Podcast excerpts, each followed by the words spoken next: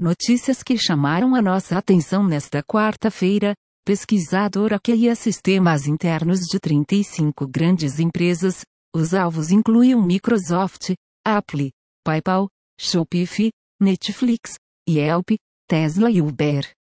O ataque chamado de dependência e confusão consistia em criar módulos públicos em registros como NPM, PP e RubyGems, utilizando os exatos mesmos nomes de módulos privados destas empresas, e que através desta confusão de dependências, eram distribuídos para programas internos, sem a necessidade de interação humana direta.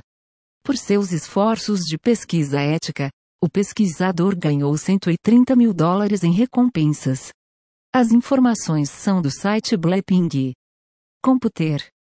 Microsoft Azure ultrapassa a AWS Google Cloud em receitas, apesar de as unidades de serviços cloud da Amazon e Google registrarem um excelente ano em 2020, com receitas combinadas de 58,4 bilhões de dólares, o Azure da Microsoft acumulou receita de 59,5 bilhões de dólares em 2020, 31% maior do que a AWS e 357% maior do que o Google Cloud.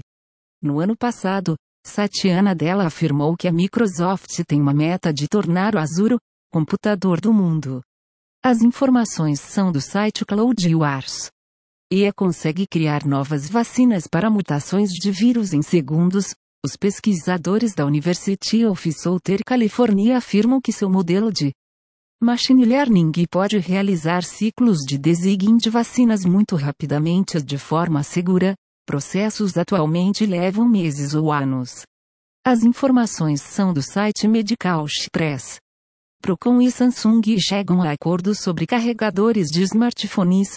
A fabricante vai oferecer carregadores gratuitamente para quem solicitar o acessório na pré-venda do Samsung Galaxy S21, até o dia 03 de março. O Procon afirma que está analisando o que entende ser venda casada, obrigar o consumidor a adquirir o carregador junto do aparelho, e não vê como justificativa a questão ambiental, alegando que isto seria uma simples desculpa. As informações são do Tecnoblog.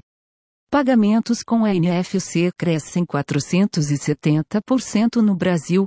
As transações sem contato movimentaram 41 bilhões de reais em 2020.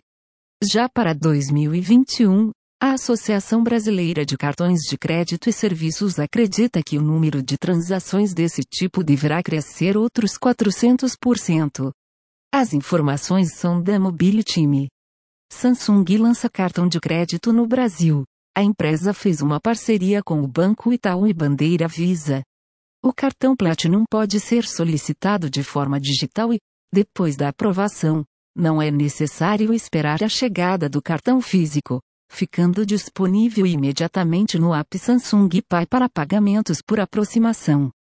O cartão também rende descontos na compra de dispositivos da marca. As informações são da página de imprensa da Samsung.